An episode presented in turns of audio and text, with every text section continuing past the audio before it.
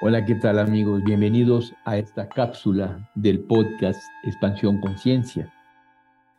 En esta cápsula voy a exponer las características de madurez de acuerdo con Gordon Alport.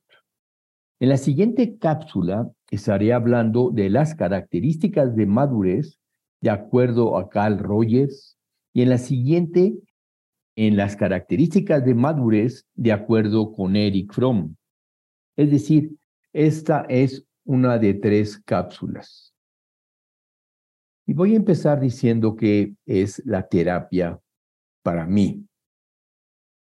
La terapia, por lo general, muchos terapeutas que consideran que es la aplicación de las técnicas que aprendieron en la escuela o en la universidad, en la maestría, el doctorado, una serie de técnicas aplicadas en la relación terapéutica.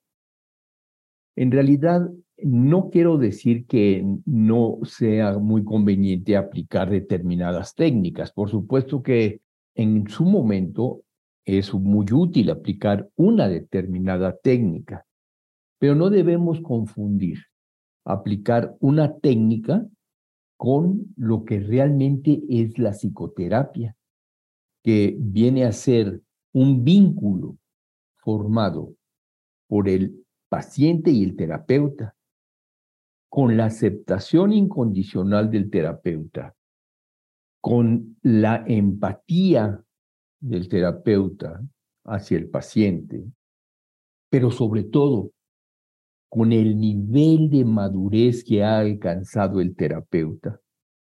Entonces se forma un vínculo a través del cual se transmite esta energía. Y es esta energía la que va a sanar al paciente.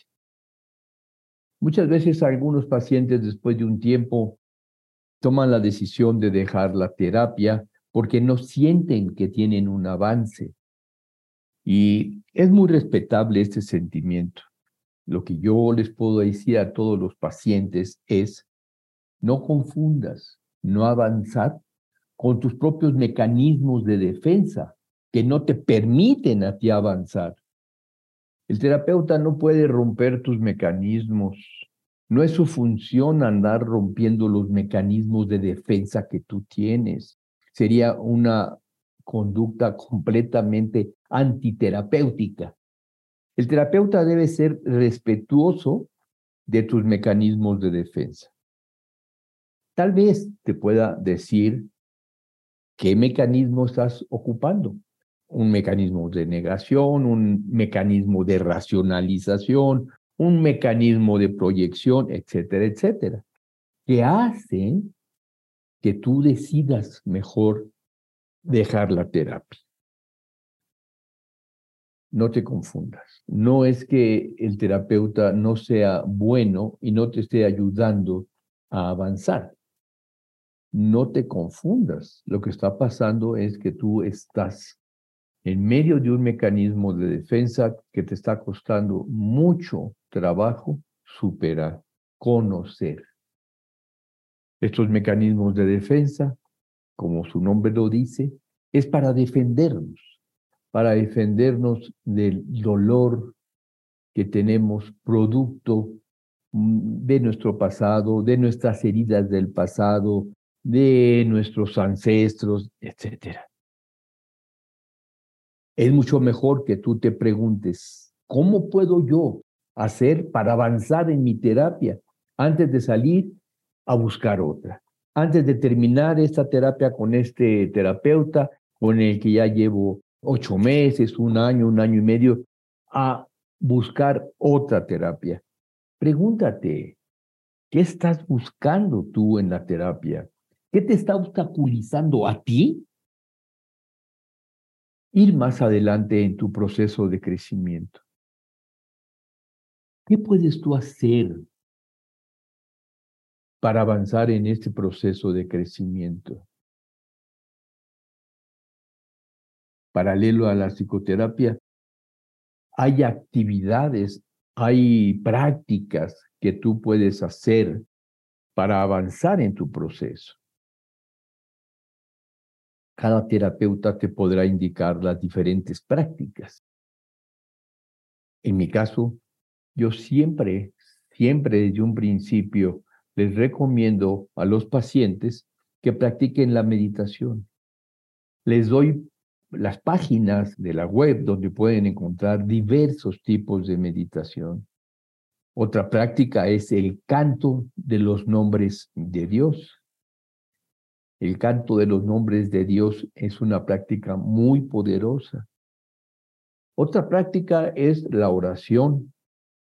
La oración diseñada por el propio paciente, no, no la oración aprendida en una determinada religión establecida, aunque podría ser también. Si una persona quiere rezar un rosario todos los días de una forma completamente consciente, con toda su conciencia de cada una de las Aves Marías y de los Padres Nuestros, es una técnica fenomenal también. Otra técnica podría ser el ofrecimiento de un trabajo desinteresado en un centro de meditación, en un centro de rehabilitación, en otro lugar. Un trabajo desinteresado quiere decir un trabajo que haces como expresión de ti mismo y que le ofreces al gran espíritu de la existencia, sin perseguir una remuneración económica por ese trabajo. En fin, hay diferentes prácticas que coadyuvan en el desarrollo de la persona. Voy a pasar ahora a hablar de las características de madurez de acuerdo con Gordon Alport. En esta cápsula voy a hablar de las características de madurez Mm, de acuerdo con el modelo psicológico de Gordon Alport. En la siguiente cápsula hablaré del modelo psicológico de Carl Rogers y en la tercera cápsula de esta trilogía hablaré del modelo psicológico de Eric Fromm. Gordon Alport nos dice que una característica de madurez es la extensión del sentido del sí mismo. Así, una persona extiende su sentido de sí mismo cuando acepta nuevas experiencias y participa en ellas con toda su existencia. Por ejemplo, personas que nunca viajan, que nunca se cambian de colonia, personas que toda la vida han vivido en el mismo lugar y que no están interesadas en tener nuevas experiencias. Esas personas tienen miedo de cosas nuevas y así podemos decir que tienen miedo de extender su sentido del yo. Y es una forma de contracción que no le permite a esa persona expandirse y tener eh, una expansión de su propia conciencia. Otra característica de la persona madura es que se siente parte de la humanidad, se siente parte de la humanidad por medio de relaciones cálidas cercanas. Así, una persona madura podrá ofrecer más amor que una persona inmadura. Y ese amor se manifiesta como la aceptación del ser amado como es. La aceptación del ser amado como es. Ese amor es completamente libre y exento de deseos de dominación. Este amor implica también respeto y aprecio por la condición humana. Para Alport, otra característica de las personas sanas es la capacidad de aceptar sus propias emociones, sus propios miedos, su propia ira, su propia tristeza. Y lo que dice esta capacidad es que sean aceptados sin suprimirlos, sin reprimirlos, aunque se sienta amenazado por esas emociones, las puede, una persona sana las puede observar y las puede manejar, digámoslo así, puede permitir que esas emociones transcurran y puedan ir poco a poco desapareciendo. Esta característica de madurez incluye la capacidad de evitar entonces reacciones excesivas ante una determinada emoción. La persona madura, de acuerdo con Alport, acepta sus impulsos de modo que así origina el mínimo de conflictos con ella misma y con las personas que le rodean. Acepta sus temores sin rechazarlos ni ocultarlos. Tiene gran tolerancia a la frustración pues acepta los hechos y se hace responsable sin compadecerse y sin culpar a otros. Puede tener accesos de mal humor, por supuesto, pero estos no son duraderos ni perjudican la relación con otras personas. La persona madura puede expresar sin rodeo sus opiniones y sus sentimientos pero siempre guarda consideración de las opiniones y sentimientos de los demás.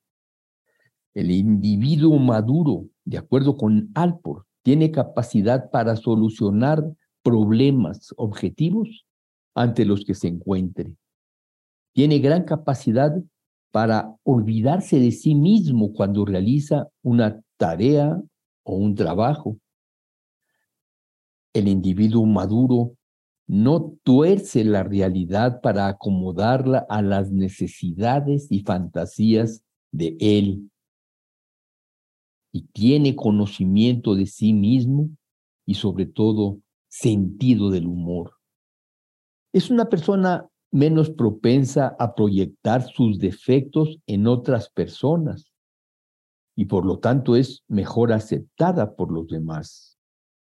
Una característica importante que se origina con su autoconocimiento es el sentido del humor, entendiendo por sentido del humor la capacidad de reírse de sí mismo.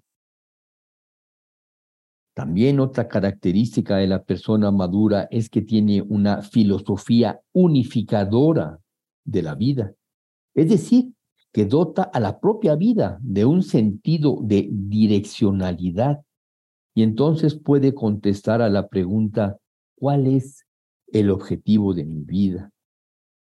¿Qué quiero hacer de ella?